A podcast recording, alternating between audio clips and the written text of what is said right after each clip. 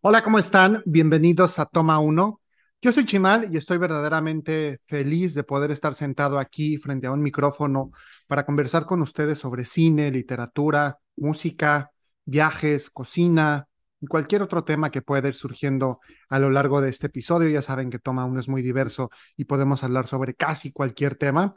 Y antes de comenzar, como ya es costumbre, les recuerdo las redes sociales de este programa. En Instagram y en Facebook es Toma Uno Podcast, así todo de corrido. Y mis redes sociales en Instagram, Twitter y Facebook son Chimalito08, así pueden encontrarme para que puedan seguirme y por supuesto estar al pendiente del contenido que publico. Por supuesto que están todos los episodios de Toma Uno, también información sobre películas, sobre nuevas cintas que van a estrenarse, eh, los videos musicales de las canciones que escuchamos en este espacio y bueno, alguna que otra información relacionada con películas, con libros, con estos temas que tratamos aquí en el programa. Igualmente, en mis redes sociales estoy ahí yo publicando, pues sí, aspectos relacionados con el cine todos los días o al menos gran parte de la semana estoy subiendo en mis historias los pósters de las películas que voy a comentar en este espacio para que igual puedan ahí echarle un ojo y estar enterados sobre qué viene la siguiente emisión. Y bueno, por supuesto, también comparto algunos aspectos más relacionados con mi vida diaria, con la cotidianidad, por si quieren ahí echarle un ojo. No soy así tan fan de estar poniendo fotos de mi comida y demás, pero sí de repente comparto ahí alguna que otra cosita que me parezca interesante. Y bueno, para que estén ahí al pendiente de lo que está haciendo un servidor. Y justamente hablando de esta cotidianidad, de lo que acontece en mi vida, esta emisión y también la siguiente van a tener en común que ambas están muy ligadas a lo que he vivido yo en los últimos meses, concretamente en el último año. Eh, como ya saben, yo no me encuentro viviendo en la Ciudad de México desde hace ya bastante tiempo y justamente a la fecha en que estoy grabando este episodio, el día de mañana se cumple un año que estoy viviendo en la ciudad de Montreal, aquí en Canadá. Un cambio de vida, por supuesto, que significó muchísimas cosas para mí, tanto en lo personal como en lo profesional, y que bueno, ha sido una experiencia así muy divertida y sí entrañable, pero que también ha significado algunos retos. Entre ellos, por ejemplo, no ir al cine tanto como me gustaría. Cuando recién llegamos aún había muchas restricciones en relación con la pandemia, entonces pues no era muy sencillo andar visitando lugares. Eh, igualmente, después tampoco me daba o nos daba mucha confianza estar yendo al cine a ver películas cuando todavía pues la pandemia no se sabía muy bien qué iba a pasar con la misma. Y bueno, en cierta medida tampoco es tan sencillo estar yendo al cine cada semana, primeramente porque eh, pues yo solamente estoy estudiando y realmente pues el cine en este momento sí significaría un poquito un lujo y además porque algunas de las películas que se presentan aquí se doblan al francés, entonces, pues si con trabajos hablo español, difícilmente podría yo ver una película doblada al francés y a lo mejor entenderle. Sin embargo, sí he tenido oportunidad de asistir al cine aquí en varias ocasiones, alrededor de cinco. Ya he comentado en este espacio algunas de las películas que he visto aquí en Montreal y bueno, eh, justamente la idea de este episodio y el siguiente es poder platicar con ustedes acerca de películas que he visto a lo largo de estos 12 meses, darles mi opinión, como siempre es costumbre, y no todas las vi en cine, algunas las vi en servicio de streaming, como ya lo venía yo haciendo también desde hace algún tiempo, incluso antes de la pandemia, pero con esa situación todo se recrudeció un poco y pues tuve que optar por ver algunas películas en la comodidad de mi hogar y sin esta emoción y experiencia de ir a una sala de cine. Y bueno, de igual manera, cuando tuve que visitar México para eh, poner en orden algunos asuntos, también aproveché para ir al cine. Entonces, en esta emisión platicaré con ustedes de algunas películas que tuve oportunidad de ver tanto en cine como en casa. Y bueno, también hacia el final del episodio acerca de, de un entretenimiento o de un producto audiovisual que pues no es propiamente una película. De igual manera, eh, como se los había comentado, esto seguramente se tornará muy personal al tener que ver con esta historia de mi vida en los últimos 12 meses. Si tienen curiosidad, por ahí también hay un par de episodios relacionados con todo este cambio de vida que hice hace un año. El primero es en relación con la trilogía de The Dark Knight Rises de Christopher Nolan. También al final de, de ese mismo episodio reseño una película que se llama The Walk o En la cuerda floja se conoció en Hispanoamérica. Y bueno, hago un poco esta relación de estas películas con el momento que estaba yo viviendo cuando tomé la decisión de venir para acá, como toda esta experiencia de dar un poco un salto hacia el vacío, de ir construyendo eh, ciertos aspectos de la vida a lo largo de, de, los años y bueno, de finalmente buscar o tratar de conseguir algo que en ese momento a mí me parecía el camino que debía seguir y bueno, como lo, lo viví en ese momento, ¿no? Y de igual manera hay otro episodio en el que reseño el Queen Rock Montreal, que fue un concierto que se vivió justamente en esa ciudad y que me aventé el DVD antes de venir para acá como una especie de cábala y demás. Entonces, si quieren echarle un ojo a esos episodios del año pasado, también están ahí disponibles. Está todo el podcast Toma Uno en Spotify, también está en Google Podcast, está en Audacity, me parece también. Eh, no estoy seguro si en Audacity, lo voy a confirmar y les digo, pero también está en Amazon Music, entonces ahí para que lo puedan checar, por supuesto en Anchor, que es la plataforma que utilizo para subirlos. Y bueno, ya saben que, que si les gusta, eh, les agradeceré muchísimo que lo compartan con sus amigos, con sus familiares. Si no les gusta, igual compártanlo eh, con las personas que odien para que se pasen un mal rato. Y bueno, esto es, es para ustedes y gracias a ustedes. Entonces, estaré encantado también de recibir sus comentarios, dudas y sugerencias acerca de este espacio que, como se los he repetido, pues es es un espacio en el que podemos intercambiar muchas ideas y que me encantará que siga creciendo como lo he hecho hasta hoy y que cada vez seamos más los que formamos parte de la comunidad eh, Toma Uno. Y bien, pues para comenzar y hablando justamente de estas películas que, que vi a lo largo del último año, voy a comenzar con una que tenía yo de cierta expectativa. Es una película que esperé debido a que trabajos anteriores del director me habían agradado bastante, me habían parecido interesantes. No conozco toda su filmografía, sin embargo, lo que he tenido oportunidad de ver me ha gustado. Es un autor que pues lleva a cabo estas películas un poco más personales, con un sello muy peculiar eh, de lo que se denominaría eh, cine de autor. Estoy hablando de Wes Anderson y la película que vamos a comentar es The French Dispatch, también conocida como The French Dispatch of the Liberty, Kansas Evening Sun, o como fue conocida en español, La Crónica Francesa, una cinta del 2021 dirigida por Wes Anderson y escrita con él también en compañía de Roman Coppola, Hugo Guinness y Jason Schwartzman. Una película que, como les digo, ya venía como anticipada, que yo estaba esperando. Inclusive, ahora que tuvimos de invitado a Jonah en la emisión pasada. Él también platicó de esta cinta cuando la vio y me la recomendó antes de que yo la visitara. Y esta película la fui a ver en una de mis visitas a México,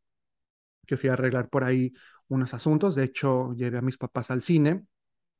y pues bueno, ahí la, la, la vimos, ¿no? Fue estrenada en el Festival de Cannes en 2021 y también retrasó, por cierto, su estreno, al igual que muchas otras películas, debido a la pandemia por COVID-19. Es una cinta que cuenta la historia de un suplemento semanal de un, de un diario, un suplemento semanal que se llama justamente The French Dispatch o la crónica francesa.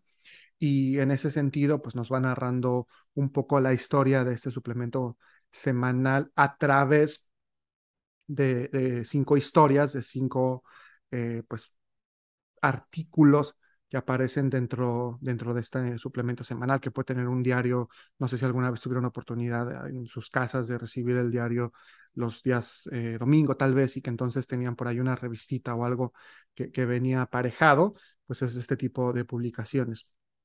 Y justamente todo empieza a desarrollarse cuando el editor de esta crónica francesa eh, fallece y entonces debido a, que esta su última voluntad se publican artículos que habían tenido en su momento como muy buena recepción y demás, además de un obituario y una pequeña introducción. Es importante mencionar que esta película tiene un reparto bastante rico, son varios nombres eh, conocidos y de, de, buena reputación en el mundo de la actuación los que aparecen en esta película, algunos por solamente breves instantes, otros que llevan el mayor peso de la trama, pero es muy interesante ver cómo están eh, reunidos grandes nombres, grandes personajes dentro de este elenco para poder, vida, para poder dar vida a una historia que a mí en lo particular me resulta interesante al sentir yo cierta inclinación por la palabra escrita y por este tipo de publicaciones. La primera historia eh, nos presenta el reportaje o una breve crónica por parte de un reportero que anda en bicicleta que es interpretado por Owen Wilson, de quien ya platicamos eh, ahora que estuvimos hablando sobre Midnight in Paris, un actor que como yo dije en lo personal no me encanta su trabajo, pero que sí es recurrente en la filmografía de Wes Anderson y que además en este caso creo que también hace un buen trabajo y va haciendo una crónica sobre la ciudad en la que está sentada está las oficinas de esta publicación, una ciudad ficticia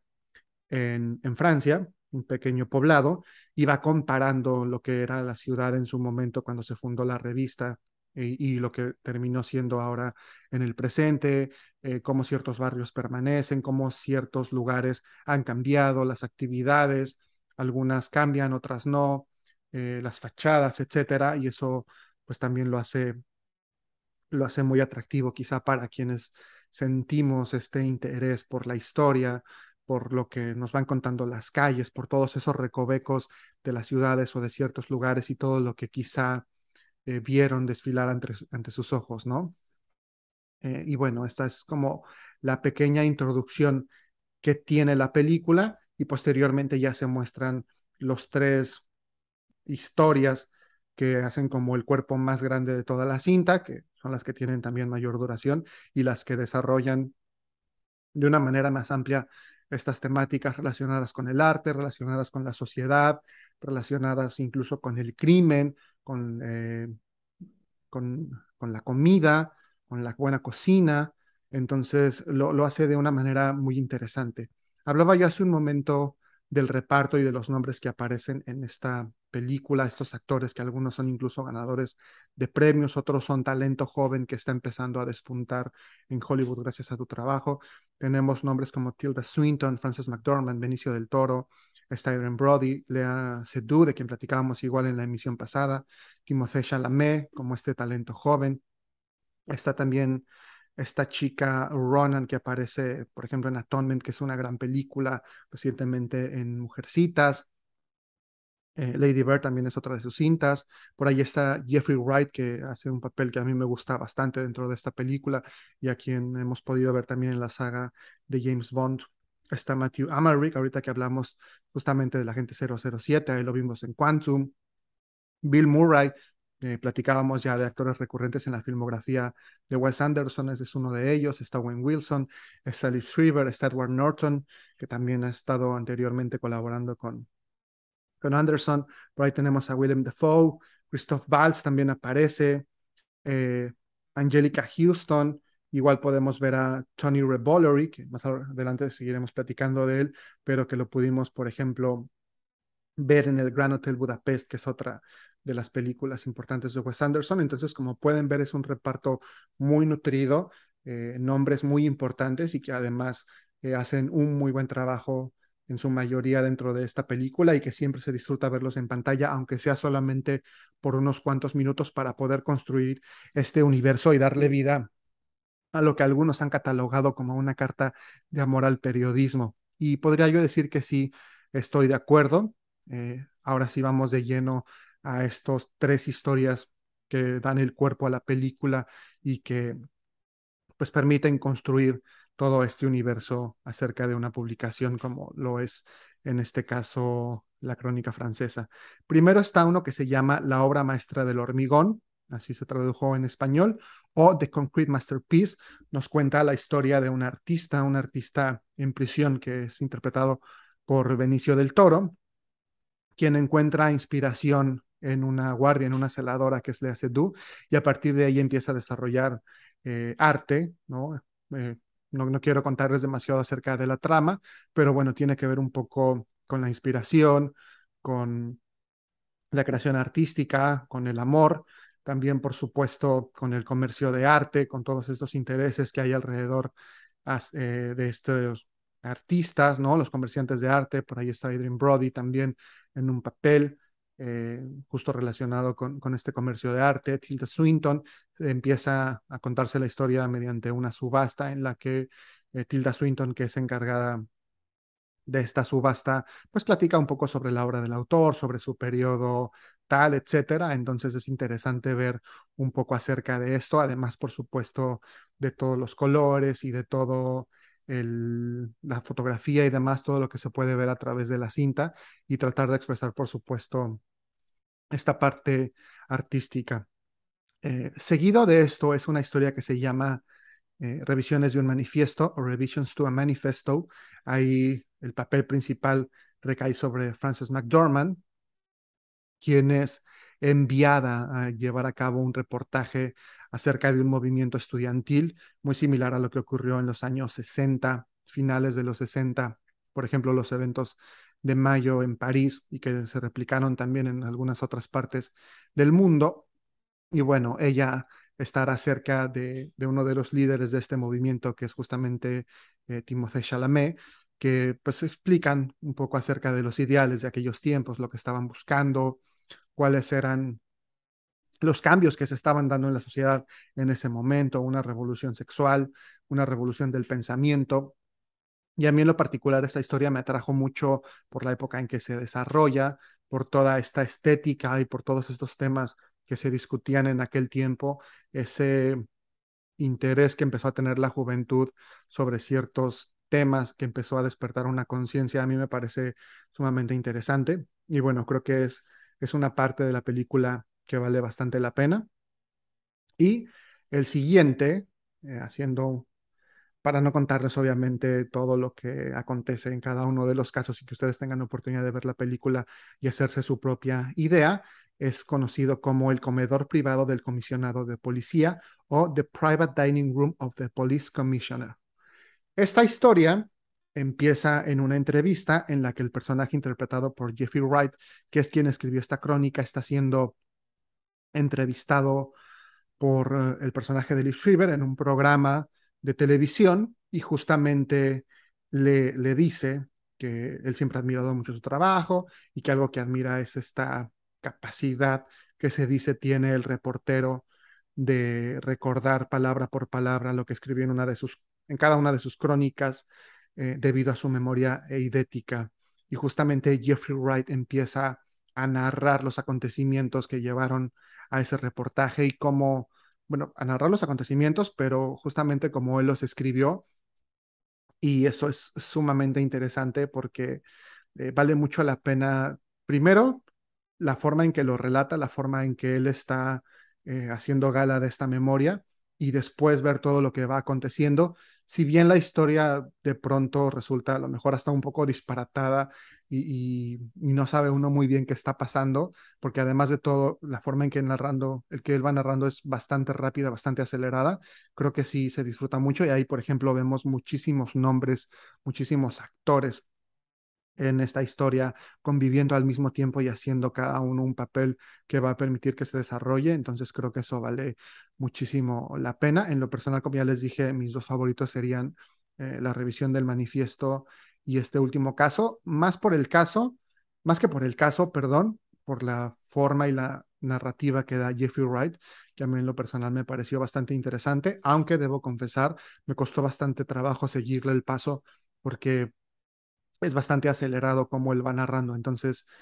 ya si lo ves como con subtítulos en español es difícil seguirlo e incluso si lo estás escuchando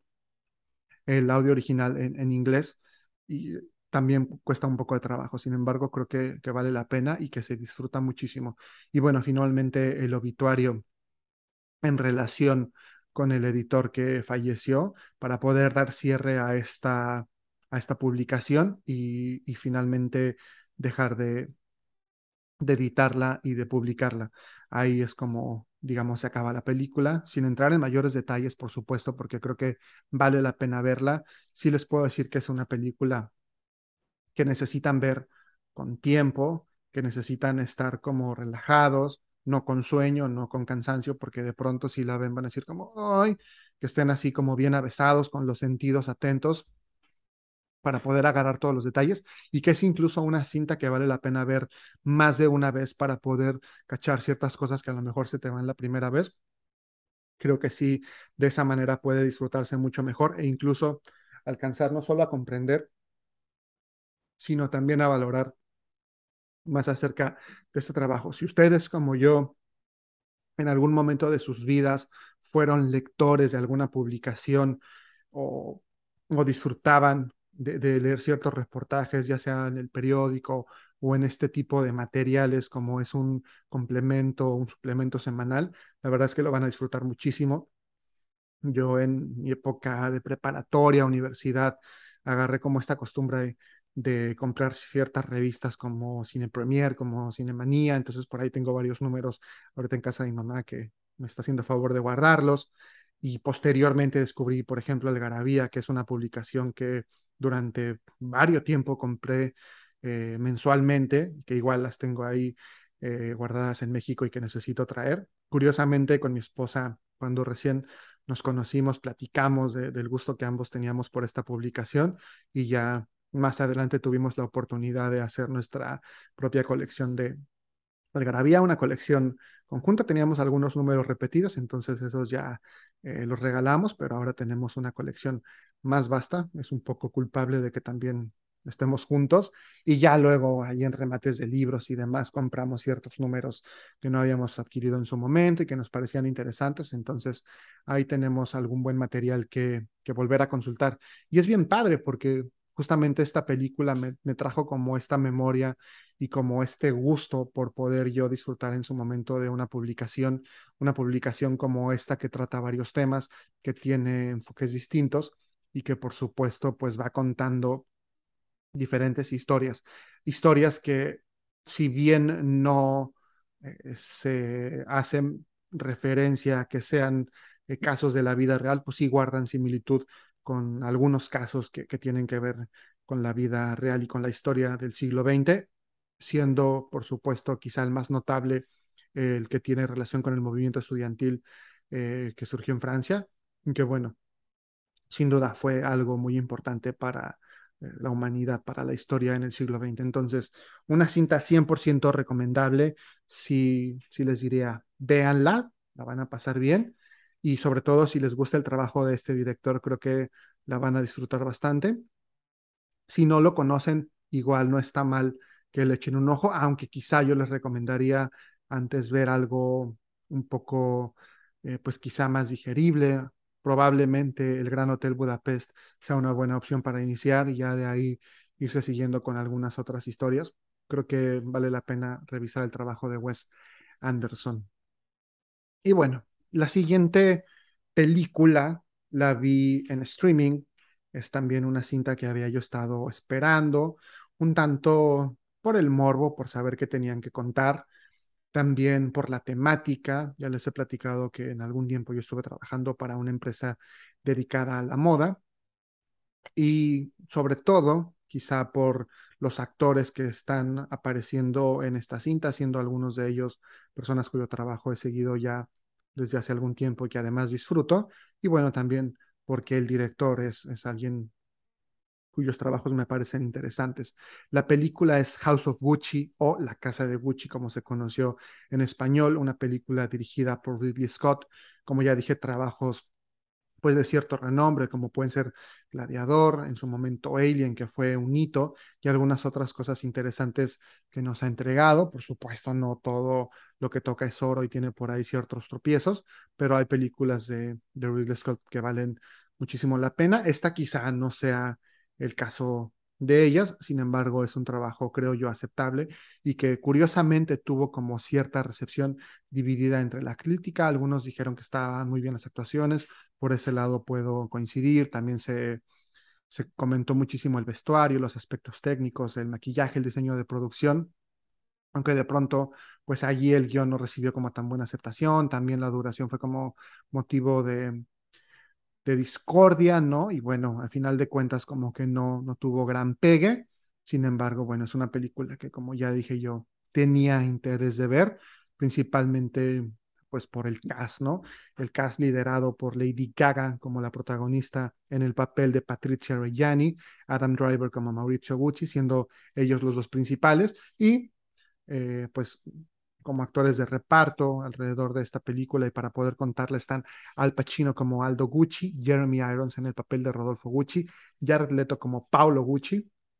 y Salma Hayek eh, como Giuseppina Pina, una adivinadora, una especie pues de bruja que sirve como consejera del, del personaje de Lady Gaga. ¿Qué nos cuenta esta historia rápidamente? Pues es como la relación nos cuenta en gran medida la relación entre Mauricio y Patricia, la manera en que ellos se conocieron, la forma en que esta mujer eh, pues empezó a tener injerencia en ciertos asuntos de la familia eh, para finalmente pues hacer algunos cambios dentro de la organización, los cuales llevaron eh, a un posterior declive, ya que finalmente pues la familia perdiera el derecho sobre esta marca, si bien se conserva el nombre, ellos ya no son los dueños de esta famosa marca, por cierto, una de las más comentadas alrededor del mundo. Creo que ahora hay incluso TikToks y, demás de gente que se pelea por ver quién tiene más cosas Gucci, que sean originales, etcétera. Y bueno, también es una marca que, que ha sido pirateada, que pueden encontrar este, pues mucha ropa y accesorios piratas que, que llevan esta marca, ¿no? Sinónimo de estatus social, sinónimo de riqueza, de glamour, y bueno, que, que hoy en día pues es un imperio, pero que en ese momento pues ya era una marca muy importante, ya era una marca de lujo, y nos da la oportunidad de ver cómo ciertas intrigas y ciertos acontecimientos que según esta historia sucedieron. Es una película basada en un libro, un libro que se llama The House of Gucci, A Sensational Story of Murder, Madness, Glamour and Greed, escrito por Sarah Gay Forden, un libro del, 2000, eh, 2001, y que bueno, el título en español rápidamente, La Casa de Gucci, eh, o La Casa Gucci, una historia sensacional sobre asesinato, locura, glamour, codicia. Eh, y bueno, esto es lo que básicamente cuenta, además del posterior asesinato de Mauricio Gucci, un asesinato que fue planeado por su ya en ese momento ex esposa, aconsejada por, por Giuseppina Pina a Auriema, Auriema, que es el personaje que interpreta a Salma Hayek, que ellas fueron las autoras intelectuales de este asesinato. No les estoy spoileando nada porque pues eso está en todos lados y si lo googlean lo van a encontrar. Lo interesante aquí quizás sea pues ver cómo todo lo que llevó a ese trágico final en el caso de Mauricio, por supuesto también en el caso de la familia, al, comenzar la historia, Aldo Gucci, interpretado por Al Pacino, es quien está al frente de todos estos negocios. El personaje de Jeremy Irons, si bien es parte de la familia, pues comparte con su hermano eh,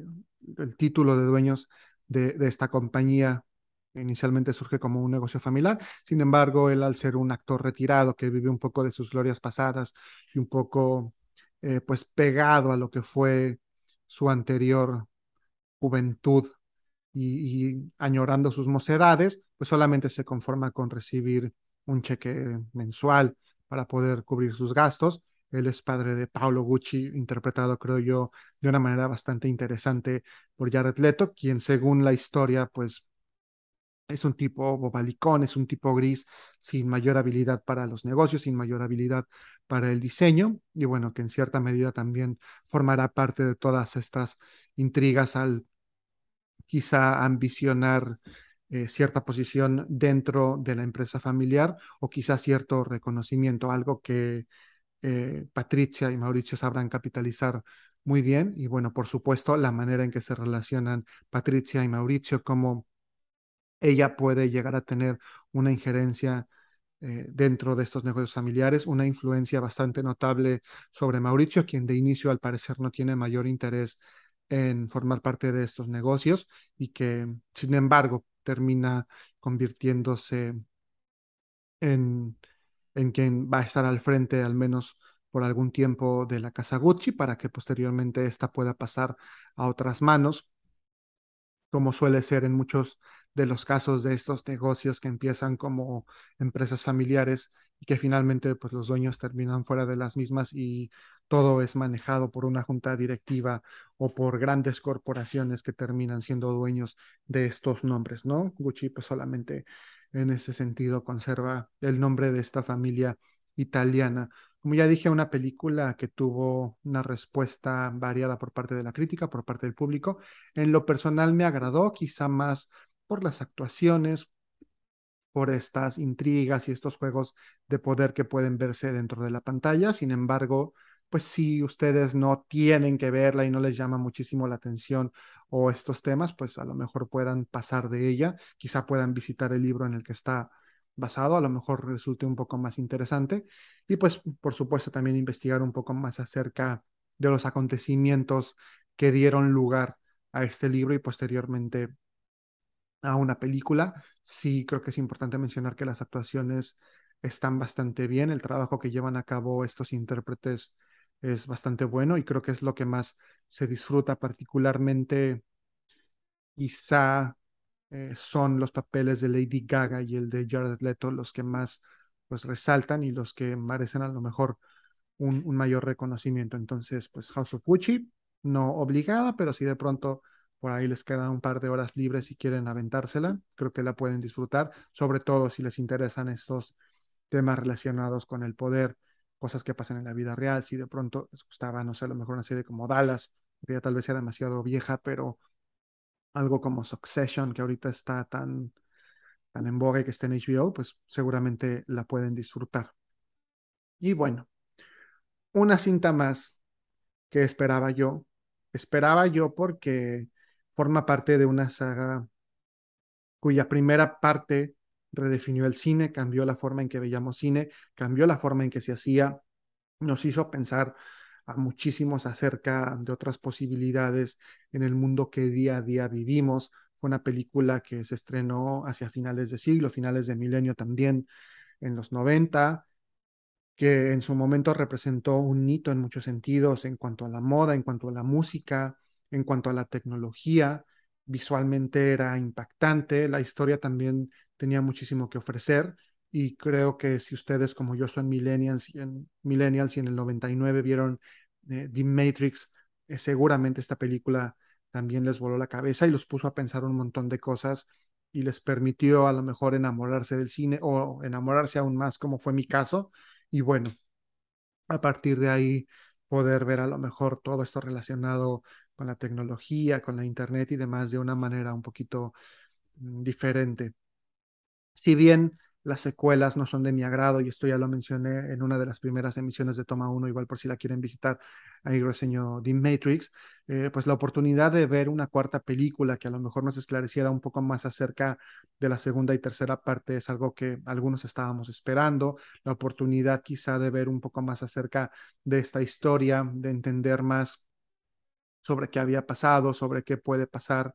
eh, pues era algo que resultaba atractivo y por ello es que estábamos esperando esta cinta, que por cierto, sí fue dirigida por una de las hermanas Wachowski, en particular por Lana. Lily ya no participó de esta cuarta entrega y bueno, ella por supuesto formó parte de quienes desarrollaron esta historia y regresaron algunos actores a sus papeles eh, que interpretaron en ese momento. No todo el elenco original estuvo de vuelta, pero sí al menos eh, los protagonistas. Estoy hablando de Keanu Reeves y Carrie Moss eh, como Neo y Trinity respectivamente. Estos papeles que sin duda ayudaron a catapultar su carrera y por los cuales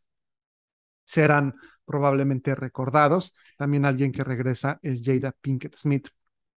Antes de la cachetada de su esposo a Chris Rock, ahí repite. Y bueno, se suman algunos nombres que ahorita vamos a platicar, a platicar de ellos. Esta película se estrenó el 16 de diciembre en 2021 en Toronto, aquí en Canadá. De hecho, yo participé para ver si me ganaba un pase para la premier, sin embargo, no sucedió. Y finalmente llegó a HBO Max solamente unos días después, el 22 de diciembre. Esta película, y hablando ahorita de esta relación personal con el cine que les platicaba hace unos momentos, la vi yo cuando tuve COVID, Afortunadamente no me pegaron demasiado los síntomas ni lo pasé bastante mal. Sin embargo, Mi esposa sí estuvo un poquito más enferma y fue curioso porque estábamos en habitaciones separadas en ese momento debido a la enfermedad y cada quien vio Matrix por su lado. La vimos al mismo tiempo, pero cada uno en su dispositivo, entonces fue como, ¿ya estás listo? Sí, perfecto, vamos a ponerle play, la vemos y después la platicamos. Y bueno, eh, como ya les dije, es una película que, ambos esperábamos un poco, que nos cuenta, eh, pues bueno, básicamente se ambienta 60 años después en el mundo real, en el mundo donde no es una simulación de lo que sucedió en la última parte en Revolutions, y nos muestra a Neo en la simulación dentro de, de la Matrix, nuevamente como el señor Anderson, como Thomas Anderson, que ahora eh, pues está viviendo una vida muy similar a lo que vivía en la primera entrega de The Matrix. Eh, si bien ya no es parte de este corporativo y es un analista, ahora es alguien que desarrolló un videojuego basado justamente en The Matrix y que pues es un, un ejecutivo muy importante que forma parte de, de una empresa y todos los días pues siente un poco como que algo no está bien, como que las cosas no son como deberían ser, como si su vida fuera una simulación, incluso asiste a terapia para poder conversar sobre estos eventos, sobre la manera en que él está supuestamente escapando de una realidad eh, dolorosa. Y bueno, curiosamente ve a Trinity en una cafetería y se siente atraído por ella, siente como que hay una especie de conexión. En algún momento tiene la oportunidad ya de conversar con ella, de darle la mano. Siente esta cosa como electrizante y como que están predestinados, están conectados a un nivel mucho mayor. Y bueno, de ahí se empieza a desarrollar un poco la historia sobre este despertar que tiene nuevamente Neo para poder ver el mundo como en realidad es, para poder eventualmente despertar a Trinity y seguir con esta eh, búsqueda de la verdad y con la intención de vivir eh, fuera de la simulación, fuera de la Matrix. ¿Qué nombres se suman a este nuevo elenco? Bueno, eh, Lawrence Fishburne ya no regresó como Morfeo, eh, tampoco regresó Hugo Weaving como el agente Smith, sin embargo los personajes sí se mantienen. Eh, como el primero está Yaya Abdul Mateen II, en una versión más joven y no humana de Morfeo, de Morfeo, y también está Jonathan Groff como el agente Smith. Igualmente es una versión distinta, también más joven, con un poco más de masa muscular, y se suman otros nombres interesantes como Neil Patrick Harris, este actor que en su momento fue conocido como el Dr. Doogie Hauser y que para pues quizá generaciones más nuevas o para estar más actualizados, tuvo un gran revival con la serie How I Met Your Mother en el papel de Barney Stinson, Stinson, perdón, perdón, perdón, eh, con este eh, True Story, ¿no? Que este meme que todos conocemos. Él es justamente el, el psicoanalista de Neo a quien le cuenta él todos sus problemas. Como ya dije, Jada Pinkett Smith repite su papel. Está Priyanka Chopra en un papel que tiene relación con las dos primeras entregas. Y bueno, básicamente, como ya les dije, esto es lo que nos cuenta.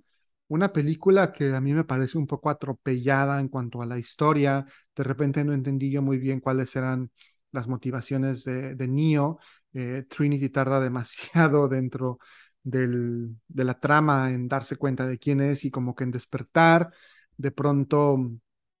pues como que hay otros nombres que no se entiende por qué están apareciendo ahí. Hay una muy breve aparición de Christina Ricci, creo que en una o dos escenas. Eh, vaya, es como, como que solamente queríamos que Christina Ricci estuviera aquí, pero pues su papel tampoco aporta demasiado. ¿Qué tiene quizá de positivo? Que en algún momento la película se burla incluso de sí misma al hablar de estas secuelas, al decir que no se quiere hacer, pero que se tiene que hacer y al tratar de buscar qué nueva historia contar. Pues bueno, quizá eso fue un poco lo que estaban haciendo los creativos al tratar de desarrollar un nuevo guion para Matrix 4, porque pues sí, yo no entendí muy bien, no me quedó muy claro sobre qué va la película. En algún momento casi sentí que estaba viendo como una especie de chick flick o de historia de romance en la que el amor lo puede todo y en la que si dos almas están predestinadas pueden vencer cualquier obstáculo.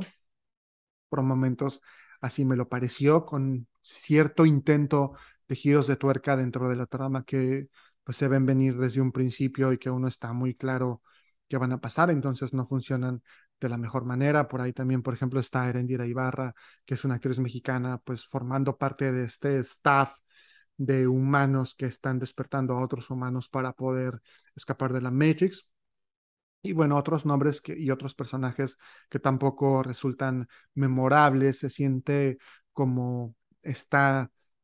sí, conexión con la primera parte, pero un poco también como una especie de, de remake, entonces, eh, no sé, es un poco raro, quizá un poco este mismo sentimiento que se sintió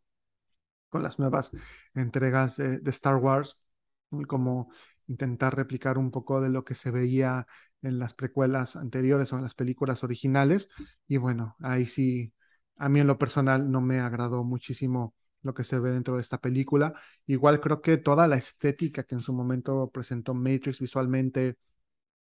hablando por ejemplo de los vestuarios, de cómo se veía Neo, de cómo se veía Trinity, es algo que ya no se ve en esta entrega. Eh, tenemos a Neo con un look eh, del Keanu Reeves de todos los días, este Keanu Reeves que ya no sale del mismo look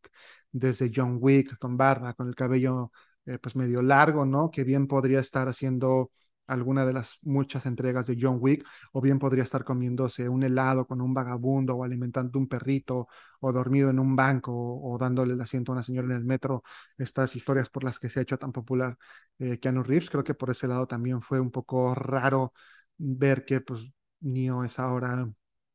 simplemente Keanu Reeves, es decir, como que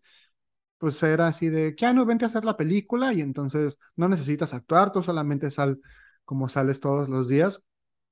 y listo. Entonces, en ese sentido sí creo que fue un poquito extraño ver esta película y si bien no puedo decir que la aborrecí, que me pareció una cosa abominable, sí creo que pues nada tiene que ver con la entrega original, lo mismo que sus eh, dos antecesoras y secuelas de la primera parte. Y bueno, si bien hemos visto ya mucho eh, de Matrix, a lo mejor nos gustaría ver más, pero desde otro enfoque y quizá no tan pegado con esta con este planteamiento del amor lo puede todo y demás. Por ese lado, un poquito desafortunado. No, no me encantó. Como dije, tampoco la desprecié. Igual si no la han visto, podría valer la pena que le dieran la oportunidad si en su momento fueron fans de de la original o incluso de las secuelas. Habrá quien diga que le gustan las cuatro, habrá quien diga que solamente les gusta una o dos de las películas. Eh, creo que, que para mí The Matrix, la, la de 1999, es la que sí siempre voy a llevar como en el corazón y la que sí en su momento me voló la cabeza. Las demás pues las dejó un poquito aparte como que no, no me encanta lo que se vio, lo que se vio en esas películas, ¿no?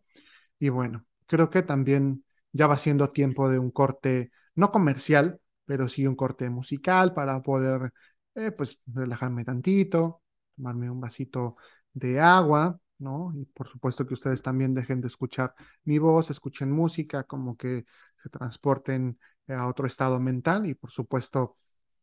pues también tengan tiempo de hacer por ahí otras cosas y ya luego regresamos para seguir platicando. La canción que viene a continuación aparece justamente en The Matrix Resurrections. Aparece también, de hecho, desde que se presentaron los avances sobre esta película. Su título guarda relación,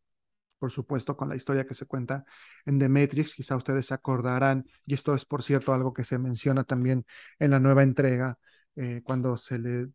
manda el mensaje a Neo de seguir el conejo blanco y que ella lo ve en un, él lo ve, perdón, en un tatuaje de una chica y al seguirlo llega a un antro en el que va a encontrarse con Trinity, pues justamente la canción se llama White Rabbit, es una canción del año 1967, ya hace bastantes ayeres, y que es justamente la época en la que se desarrolla este movimiento estudiantil del que platicábamos sobre The French Dispatch. Y bueno, la canción escrita por Grace Slick, White Rabbit, eh, y bueno, posteriormente interpretada ya por ella en conjunto con Jefferson Airplane, eh, pues hace referencia a, Alicia en el País de las Maravillas, a estos paralelismos que tiene el libro con estos efectos que se experimentan según la autora al consumir LSD, al poder pues transportarte a una realidad diferente, ¿no? Entonces, pues bueno, la canción va un poco sobre esa, se mencionan algunos personajes de Alicia en el País de las Maravillas salidos de la mente de, Lewis Carroll. Y bueno, una rola eh, pues un tanto psicodélica como quizás se acostumbraba escribir en esos tiempos y que te puede poner un poco en ese, en ese mood, ¿no? No, no sé la verdad cómo sea consumir LSD. Si ustedes han tenido la oportunidad, pues ya me dirán si esta canción los pone como, como en ese mood. A mí en lo personal la canción me gusta bastante, la disfruto bastante. Y bueno, quizá ver The Matrix Resurrections bajo los influjos de alguna sustancia psicotrópica pueda ayudar a entender la película de una mejor manera o de una manera diferente, no lo sé. Quizá algún día hagan la prueba, no los estoy invitando a nada, eso ya será cosa de cada quien, pero bueno, al menos para escuchar esta canción, sí, este, relájense, disfrútenla, creo que vale la pena, es una rola que a mí en lo personal me gusta mucho, ahora que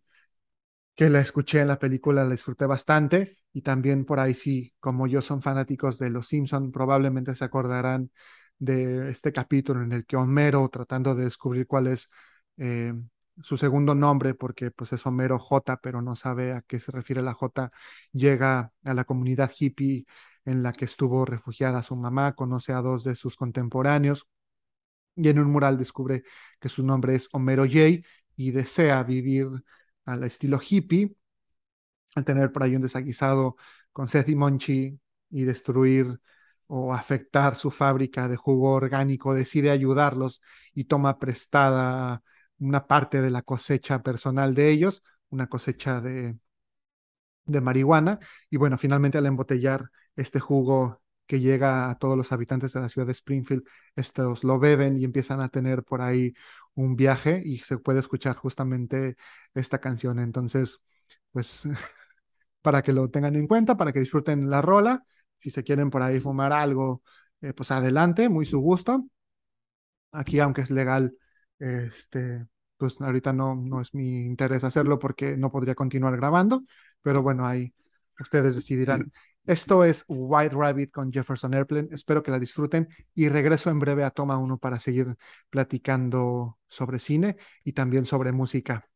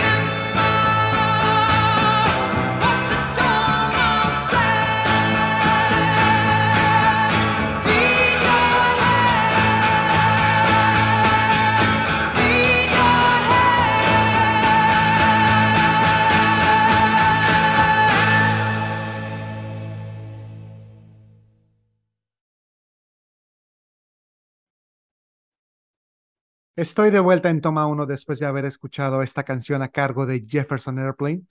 Espero que la hayan disfrutado tanto como yo y que si consumieron alguna sustancia, eh, pues sigan todavía aquí conmigo, estén todavía pues, conscientes para poder escuchar la recta final del episodio, si no, pues quizá tengan que hacerlo en una ocasión posterior. Perdón, ya no voy a hacer bromas acerca de este tema, no quiero por ahí que me bajen el episodio o que de pronto me cancelen, entonces ya, se acabó. Pero para seguir con esta línea de películas, eh, pues esperadas por la crítica, esperadas por un servidor, eh, la siguiente cinta creo que es una que no esperaba solamente yo, sino millones de personas alrededor del mundo, millones de fanáticos del personaje que protagoniza esta historia. Y estoy hablando de Spider-Man No Way Home, la tercera de esta nueva saga que comenzó hace un par de años en 2017 con Spider-Man Homecoming y con Spider-Man eh, Far From Home. Y que bueno, es una nueva visita a Peter Parker, al hombre araña, eh, la tercera ya dentro de este milenio. Tenemos la trilogía de Sam Raimi, eh, protagonizada por Tobey Maguire. Tenemos también la trilogía de Mark Webb, protagonizada por Andrew Garfield. Y bueno, está más reciente con Tom Holland en el papel principal, en el papel de del Hombre Araña. Esta secuela, como ya les dije, bastante esperada después de los acontecimientos que estuvimos viendo dentro del universo cinematográfico de Marvel, en Homecoming con esta presentación del personaje, con esta mentoría por parte de Iron Man, en Spider-Man lejos de casa, pues con alguien eh, como Peter Parker fuera de los terrenos que usualmente está acostumbrado en Europa, con el duelo de la muerte de Tony Stark. Esto no es spoiler porque pues si no se han enterado que Tony Stark ya murió en el eh, universo cinematográfico de Marvel, porque pues si están viviendo quizá en una isla. Es por cierto la película número 27 de este universo que se ha extendido, se seguirá extendiendo y que ya es enorme y nos sigue contando historias. Y bueno, sigue nuevamente a, Peter Parker, al hombre araña, dentro de todas sus vivencias, de todas sus experiencias como adolescente, ya casi adulto, en su último año de preparatoria, ya cuando tiene que prepararse para ir a la universidad y pensar en qué va a ser de su futuro. Y retoma la historia luego de los eventos de Lejos de Casa, en las que se da a conocer la identidad secreta de este personaje. Entonces todo el mundo por ahí pues ya sabe quién es, hay quien es su detractor, hay quien está a favor de lo que está haciendo. Entonces pues empieza a recibir mucha atención por parte del público, por parte de toda la ciudad de Nueva York. En ese sentido su vida pues se ve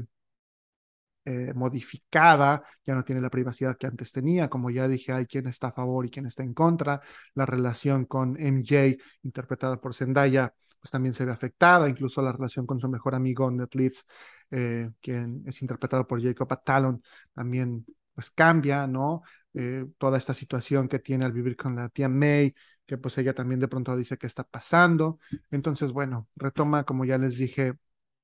la historia en donde se quedó. Desde un inicio, por cierto, empiezan a aparecer ahí eh, ciertas personas o ciertos personajes eh, muy esperados y básicamente la trama de la película tiene que ver con la presentación de este multiverso que tanto se había rumorado dentro del universo cinematográfico de Marvel. A partir de ahí, pues algunas de las otras historias que veremos van a tener que ver con este concepto para poder llegar nuevamente a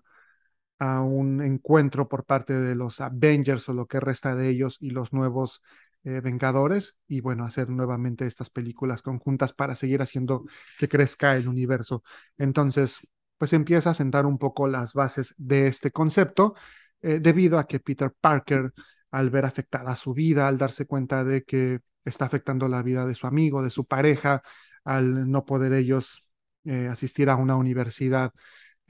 que desean asistir debido a todos los acontecimientos y a su relación con el hombre araña, se le ocurre acercarse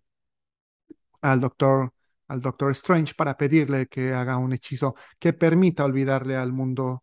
que, él es Spider-Man, ¿no? Para que entonces eh, todo cambie, para que todo regrese un poco a la normalidad. Sin embargo, al estar ahí llevando a cabo el hechizo, pues de pronto tienen ciertas diferencias. Eso abre la posibilidad de que los diversos universos se terminen mezclando. Esto concepto de los multiversos, perdón, incluso ya había sido tocado en Lejos de Casa con el personaje de Misterio interpretado por Jake Gyllenhaal. Sin embargo, ahí resultó que todo era pues como una farsa montada por, Misterio para poder vengarse de, de Tony Stark y bueno, de su pupilo Spider-Man. Pero aquí ya se vuelve una realidad. A través de ello entonces empiezan a aparecer ciertos personajes que conocemos de las entregas anteriores de Spider-Man, como puede ser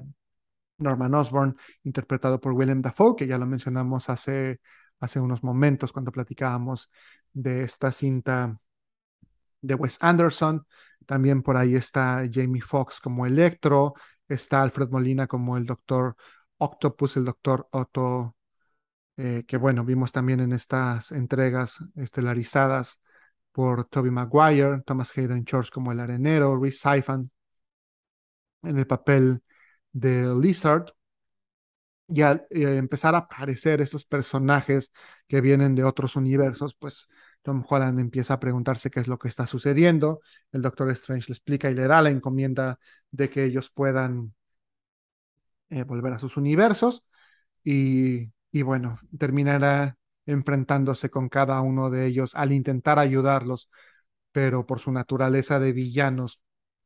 en el caso de algunos eh, no permitirlo. Y bueno, finalmente contará con la ayuda de dos versiones suyas en otros universos, que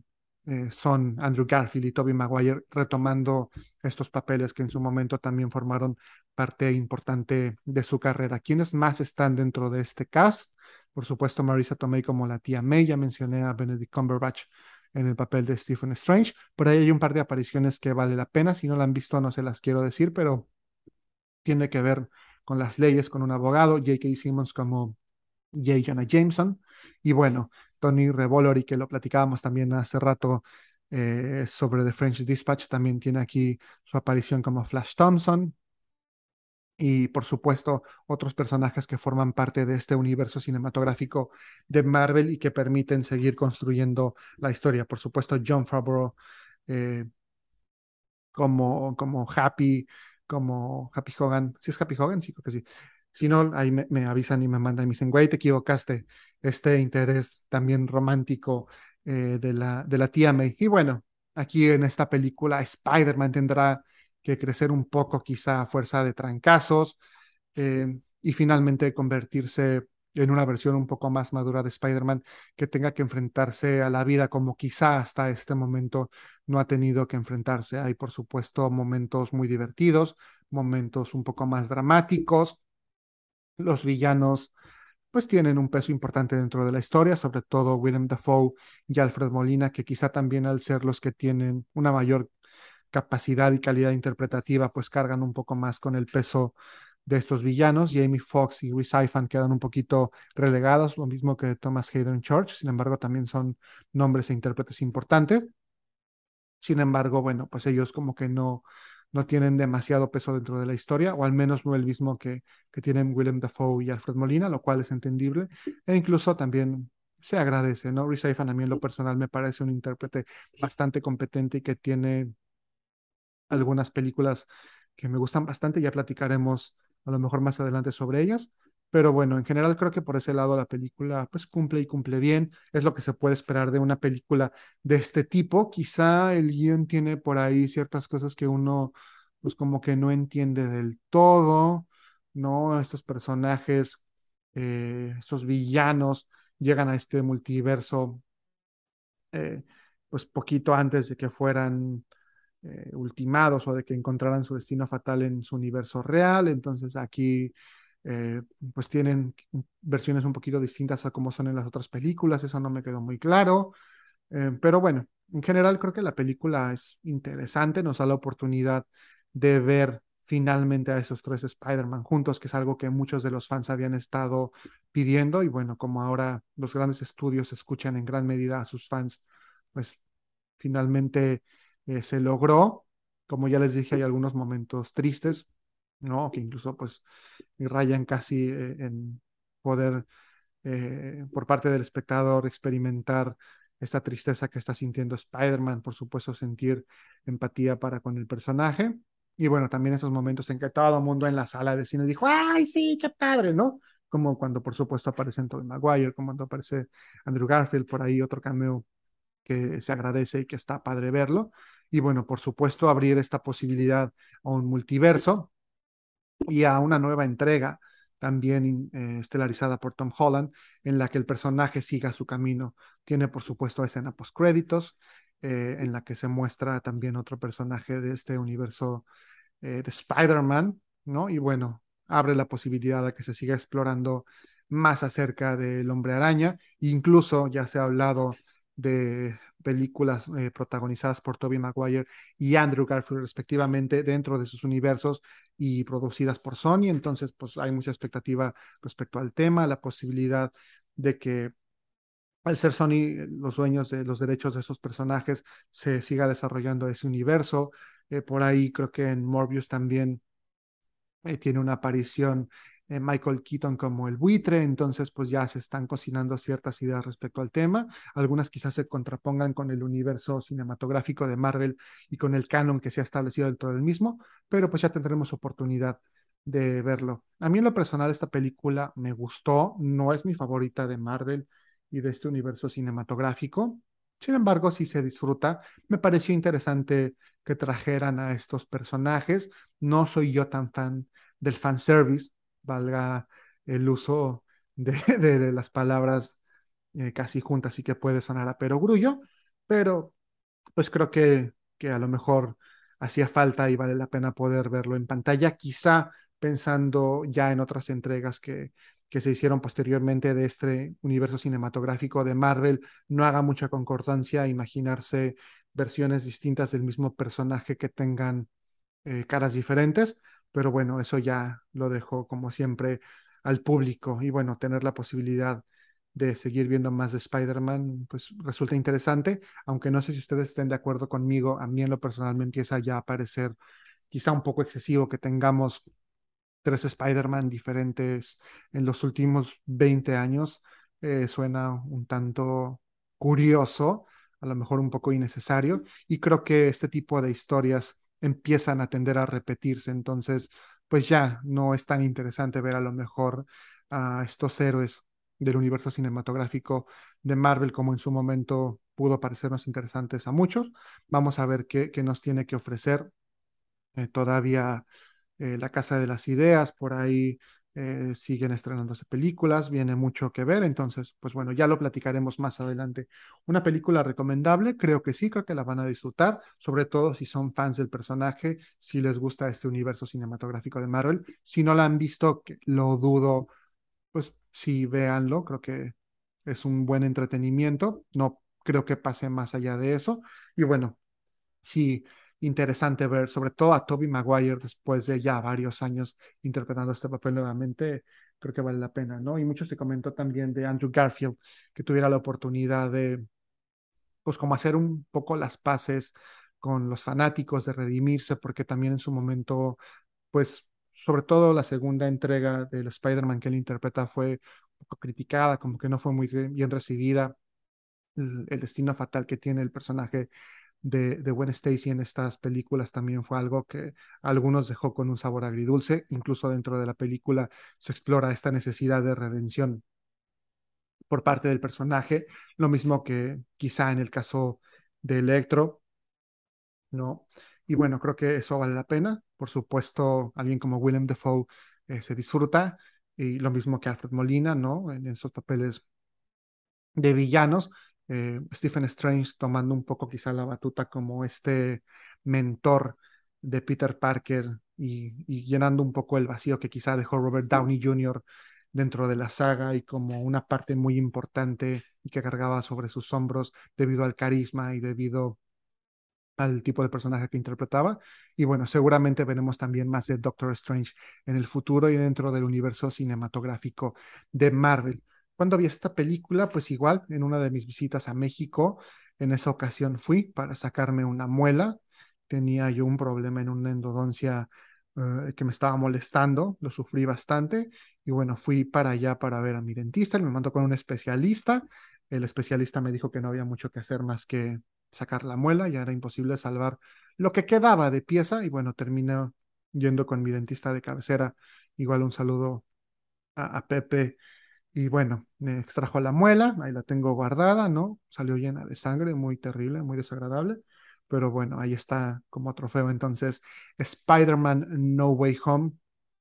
para que puedan verla en la comunidad de, su casa y disfrutar de, del universo arácnido. Y bien, para despedirme, eh, hace par de misiones, creo que dos, justamente cuando platicaba aquí con el doctor Limón, que estuvo de invitado sobre Midnight in Paris y sobre Looper, la canción con la que yo me despedí en esa ocasión es una canción de una de mis bandas favoritas, eh, mi banda favorita en español al menos, que, es Fobia, cuya música me ha acompañado ya durante varios años. Yo descubro a Fobia cuando pues, tenía unos 15, 16 años en la preparatoria, eh, que empiezan justamente ellos también como a retomar un poco su carrera, cuando se reúnen y entonces eh, sacan este disco de Wow y posteriormente sacan el Rosa Venus. Y me empiezo a, clavar un poco con su música, me gusta el concepto, eh, voy a verlos un día en vivo, entonces como que empiezo a disfrutar. Y bueno, así empecé yo a escuchar todas sus canciones, a adquirir sus discos y terminó convirtiéndose pues en mi banda favorita, al menos en español, o en una de mis bandas favoritas en general. Y recientemente, hacia el 2020, presentaron un MTV Unplugged, esta presentación o este concierto que tienen algunos artistas que son invitados por parte de esta cadena, este canal de televisión MTV que presentaba videos y ya posteriormente solamente presentó reality shows y que es una forma como de, de hacerle una deferencia a ciertos grupos, a ciertos cantantes para que presenten su material de una manera diferente a como lo grabaron originalmente, desenchufado, que sería la, la traducción literal, eh, de una manera acústica. Y bueno, durante muchos años Fobia no había sido invitado a llevar a cabo un unplugged, incluso en alguno de los conciertos y alguno de los discos que tengo grabados en vivo, eh, como es el, el de su, su 20 aniversario, mencionan que nunca los han invitado a hacer un unplugged y ya habían versionado algunas canciones de manera acústica.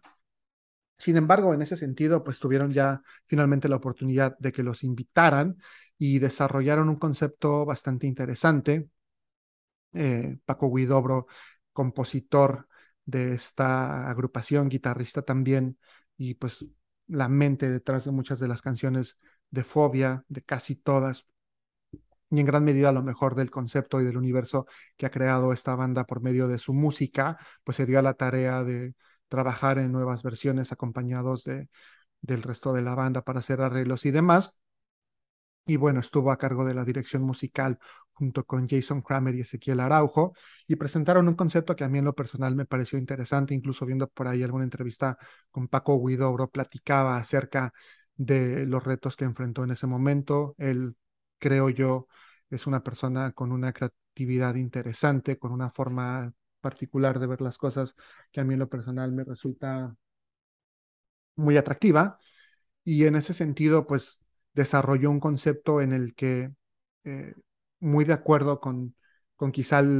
los temas que toca la banda en sus canciones y con el concepto de la misma, pues tiene que ver con esta lúdica, con estos eh, ambientes, con, con estos pequeños universos. Y para ello contó con la colaboración de Cabo San Roque, que es una agrupación musical de España, de, Barcelona, y que ellos se dedican a hacer ciertos instrumentos y a interpretar canciones eh, de cierta manera. Él incluso tocó en alguna ocasión con ellos en un Vive Latino, una canción de fobia que ellos estaban versionando y para esto se le ocurrió que era muy buena de invitarlos y pedirles que desarrollaran eh, pues una máquina, una máquina musical para poder llevar a cabo este unplug. Curiosamente resultó que debido a la pandemia este unplug, contrario a todos los que se habían hecho anteriormente, no podían contar con público, no podían contar con más de cierto número de personas, tanto de los músicos como del staff. Algunos unplugs se han hecho pues con ciertos eh, colaboraciones con a lo mejor sinfónicas, ¿no? En fin, hay muchos conceptos, pero en ese sentido, pues Paco Guidobro decidió que era una buena idea hacerlo por medio de estos instrumentos, estos como robots, eh, que, que, si bien pues son automáticos, ¿no? Tienen esta función mecanizada, no están conectados y el sonido eh, que se desprende de, que ellos estén tocando ciertos como instrumentos y ciertas percusiones, pues no es justamente un sonido eléctrico, entonces cumple perfectamente con las especificaciones de un unplugged, además de que la banda contó con otros artefactos como juguetes, como con ciertos aditamentos para poder hacer la música, para poder versionar temas que, que por supuesto forman parte de su discografía y de esa manera poder completar el unplugged sin público con muchas cosas automatizadas y bueno, también como dentro de, este universo que ya lo dije, que tiene mucho que ver con la música de fobia, con los juegos y demás, con toda esta lúdica y que creo que vale muchísimo la pena. Yo en lo personal, eh, como ya les dije, soy, soy gran fanático de esta agrupación, al grado de que acaban de tener ellos algunas presentaciones en el Teatro Metropolitan yo compré unos boletos sin saber si iba a poder asistir a los conciertos porque pues fueron en la Ciudad de México y se me ocurrió que era buena idea comprar unos boletos, afortunadamente no muy caros, iba a asistir con mi sobrina y bueno, finalmente esos boletos eh, pues terminé, no como tal, perdiéndolos porque se los regalé a mi buen amigo el Cap Cosío, que como ya he dicho es el artífice del logo de este programa, de este espacio que se llama Toma Uno, un tremendo artista y además un, querido amigo y, tremendo colaborador. Y bueno, él tuvo la oportunidad de asistir a esta presentación, la presentación justamente del material del Unplugged. Entonces, pues él sí pudo escuchar estas versiones de estas rolas en vivo. Yo creo que difícilmente lo haré, pero sí tuve la oportunidad de hacerlo al ver el video de este MTV Unplugged. La verdad es que lo disfruté bastante. Me gustó la estética que, tuvo todo el escenario y demás, todos estos artefactos, estos juguetes con los que la banda hizo música, incluso el look de, de, los miembros de la banda, de Leonardo, de, de Paco, de Cha, de Iñaki, de Jay de la Cueva, con estos trajes, cada uno de diferente color, me pareció muy, muy padre, incluso el arte que, que diseñó el Cha como para para estas como banderines que, que, tiene a cada uno de los miembros de la banda, ¿no? Como unos sketches de los mismos, está, está muy, padre y bueno, todo el concepto del MTV Unplugged me pareció muy interesante, es algo que tenía yo ganas de ver y les recomiendo que lo vean, ¿no? Hace rato platicaba de que reseñé aquí en su momento el Queen Rock Montreal, guardando las proporciones en cuanto a ambas bandas. Creo que ese también es un material audiovisual muy interesante. Si les gusta la banda y conocen su trabajo, seguramente lo disfrutarán. Si no la conocen o si por ahí tiene un par de rolas que les guste, igual creo que les recomiendo visitarlo. A lo mejor se enamoren un poquito más de la música de la banda. Curioso que sí eh, interpretan algunos temas que fueron como los grandes éxitos o canciones que en su momento significaron hits, pero también otras que no son tan conocidas y creo que eso también le da un sabor un tanto especial a este unplug. En lo personal me hubiera gustado escuchar versiones de, canciones todavía menos populares, pero bueno, probablemente en el futuro, no sé si en esta presentación que están haciendo en vivo, incluso creo que todavía les faltan un par por ahí del interior de la República, estén versionando algunas otras rolas, pero pues ya no tendré oportunidad de verlo. Por lo pronto, este MTV Unplugged cuenta con, con 13 canciones, perdón, 13, 13 pistas, eh, todas ellas eh, autoría de Paco Guidobro, salvo la canción Vivo que es de Leonardo de Lozán. Y bueno, creo que vale la pena disfrutarlo, vale la pena verlo. Eh, por ahí está en servicio de streaming de manera gratuita, al menos hace un par de meses estaba en Claro Video, no sé ahora porque aquí no tengo acceso a esa plataforma y creo que por también ahí en otras está para opción de pago, si lo quieren ver, ya también está la edición en, DVD, en CD y, también acaban de lanzar este, unos viniles, entonces pues bueno, si les gusta Fobia, créanme que la van a pasar bien eh, y si no, pues ni lo vean, ¿no? O a lo mejor si tienen curiosidad, por ahí de pronto se enganchan con la música de esta banda que a mí en lo personal me gusta muchísimo. De hecho, traigo ahorita puesta mi playera que, que me compró el CAP en, ese concierto al que asistió y bueno, vale, vale la pena. Entonces, pues eso ha sido todo por esta ocasión. Ha sido un verdadero placer, como siempre, estar conversando aquí con ustedes. Eh, referirles ciertas películas, recomendárselas, darles mi opinión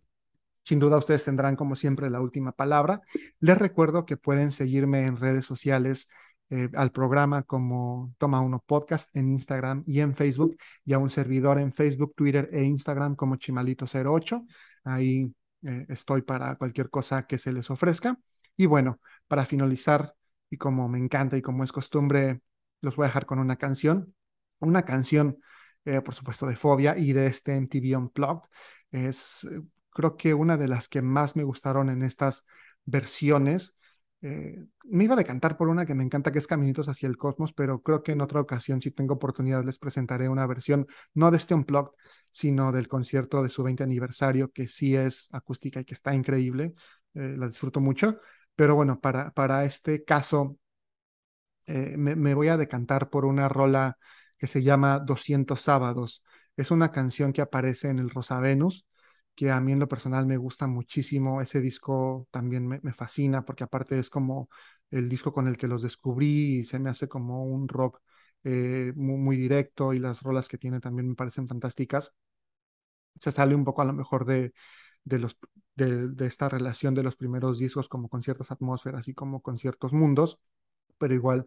eh, me fascina, ¿no? Tiene rolas que son súper entrañables para mí. De hecho, eh, con una rola de ese disco que se llama Un Camino y un Camión, me he despedido de trabajos, me he despedido de proyectos, me despedí de México hace un año que estaba viniendo para acá. Y bueno, es en realidad un disco que me gusta mucho, igual si lo pueden escuchar, creo que lo van a disfrutar, pero esta canción en particular, 200 eh, sábados, la verdad es que me fascina, es una canción muy, muy buena y bueno, espero que la disfruten y que, que se la pasen increíble. Y pues nada, me despido, me despido para poder celebrar mi primer año en Montreal. Les agradezco mucho su presencia en este espacio y espero escucharlos en la próxima, más bien, espero que me escuchen en la próxima emisión de Toma 1. Yo soy Chimal y espero que estén increíble. Hasta la próxima.